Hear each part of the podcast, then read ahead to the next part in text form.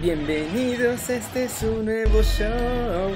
Comento noticias y luego desde la redacción. Bienvenidos de vuelta muchachos, por fin. Por fin podemos tener desde la redacción, ahora que estamos en este país tan lejano como lo es Ucrania. Estamos ya acá, ya medio nos establecimos, el jet lag sigue estando medio salvaje, pero ahí va la cosa, ahí va la cosa, así que vámonos, vámonos con las noticias muchachos. Y en la primera noticia del día, que asaltan la casa de Cristiano, miren nada más, y se metieron a su casa solamente por una, una sola cosita muchachos, robar una de sus camisetas firmadas. Además, no fue en Italia esto, fue en la casa de Portugal que pues obviamente debe estar vacía, digo, ahí tendrá algún empleado o eso que va algunas veces, pero pues aprovechando que está vacía y que andan los asaltos a casas allá en Portugal a todo lo que da, pues que fueron y ¡zas! Se trata de la casa en la que Ronaldo y su familia pasan algunos periodos de vacaciones, dice la nota.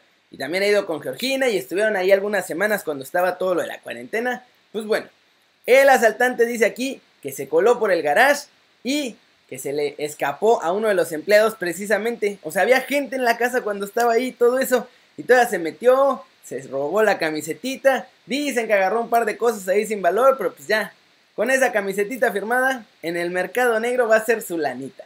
Ya lo identificaron porque pues obviamente es la casa de Cristian y tiene un montón de cámaras, seguramente aquí, allá y acullá. Así que pues vamos a ver en qué acaba esto, a ver si agarran al ladrón, a ver si encuentran esa camiseta firmada y a ver qué pasa con él. Porque no, hombre, los asaltos allá en las casas están a todo lo que da. Por eso se quería el tecatito también. Y bueno, vamos ahora a su gustada sección. ¿Cómo nos gusta poner pretextos? Porque Frank de Boer dice que perdió con México porque no tenía su mejor equipo. Que dice que, o sea, sí, sí, no, sí les ganamos, pero ay, es que no puse a los mejores. Y ay, ay, ay, ay. Pues entonces si hubiera puesto a los mejores, se hubiera ganado, pero pues el hubiera no existe, compadre. No existe. Y dijo así, un resultado así siempre es desagradable, por supuesto. Era un partido amistoso y no jugamos con el equipo más fuerte posible. Y eso andaba diciéndole allá a la televisión de Holanda, para que no me lo echen, porque ya ven que lo metieron ahorita así como de rebote, porque Kuman se fue al Barcelona. Y pues no es particularmente agradable debutar perdiendo contra México, a la que además, o sea, sí, dice que respetaban y no sé qué, pero pues también nos veían como si fuéramos su Honduras. Entonces, estuvo bien que México le ganó, le ganó bien, no fue Holanda superior en ningún momento, quizá al final estuvieron presionando más, pero tampoco es que hayan sido superiores. Jugó súper bien Tecatito. Raúl jugó bien, le faltó mejor definición. Ahí Pizarro también hubo una que tenía ahí contra Van que podía haber hecho el mano a mano, pero le dio frío y México pudo haber ganado 2-0 tranquilamente. Y bueno, muchachos, pretextos, pretextos y más pretextos. Es lo único que escucho de Frank de Boer. Qué vergüenza que ni perder bien sepan. Ay, andan, pero no hubieran ganado ellos porque ya andarían. No, no, no, sí fue penal y no, no, no, todo se hizo bien y bla, bla, bla, bla, bla. ¿Ya ven cómo son? No, hombre, qué vergüenza. Qué bueno que les ganamos para que sigan poniendo pretextos. Pero la nota top del día es que mi Raulito, después del partido, habló, habló duro y directo, muchachos, de frente a las cámaras y ahora sí dijo con todas las verdades, ¿saben qué? Creo que puedo ser el mejor. Ahí les va.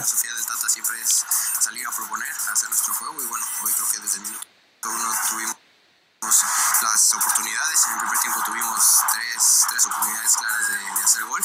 Eh, bueno, afortunadamente nos vamos con, con un buen resultado, 1-0 y, y, trabajando bien. Dijo Guardado que tú eras uno de los próximos líderes de este equipo. ¿Tú consideras que puedes llevar esta responsabilidad en las próximas eh, generaciones? Claro, he estado aquí durante mucho tiempo.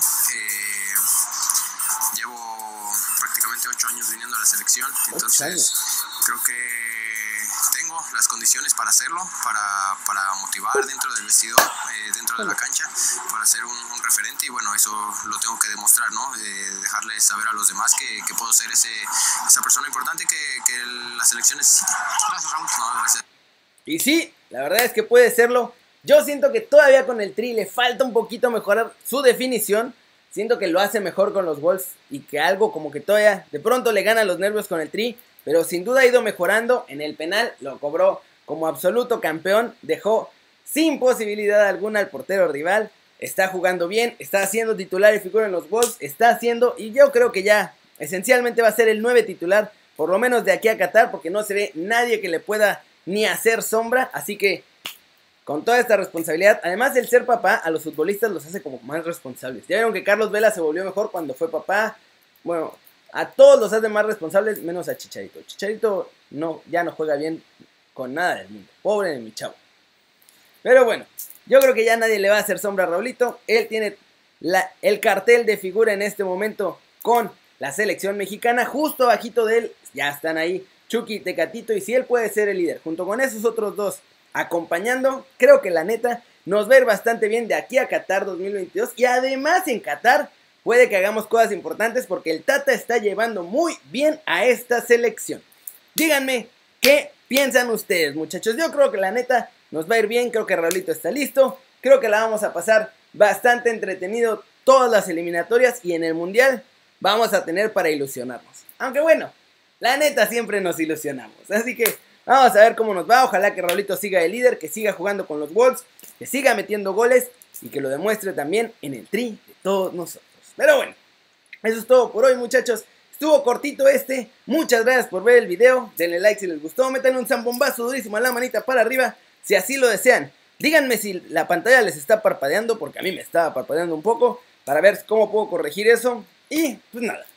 Yo soy Kerry y ustedes ya lo saben. Siempre me da mucho gusto ver sus caras sonrientes, sanas y bien informadas. Y aquí nos vemos al rato en Kerry News con un ofertón que le llegó a Diego Laines. Que qué bruto, qué bárbaro. Y la disque razón que dice la John por la que no ficharon a Tecatito. ¿Cómo lo ven? Vamos a ponerle stop.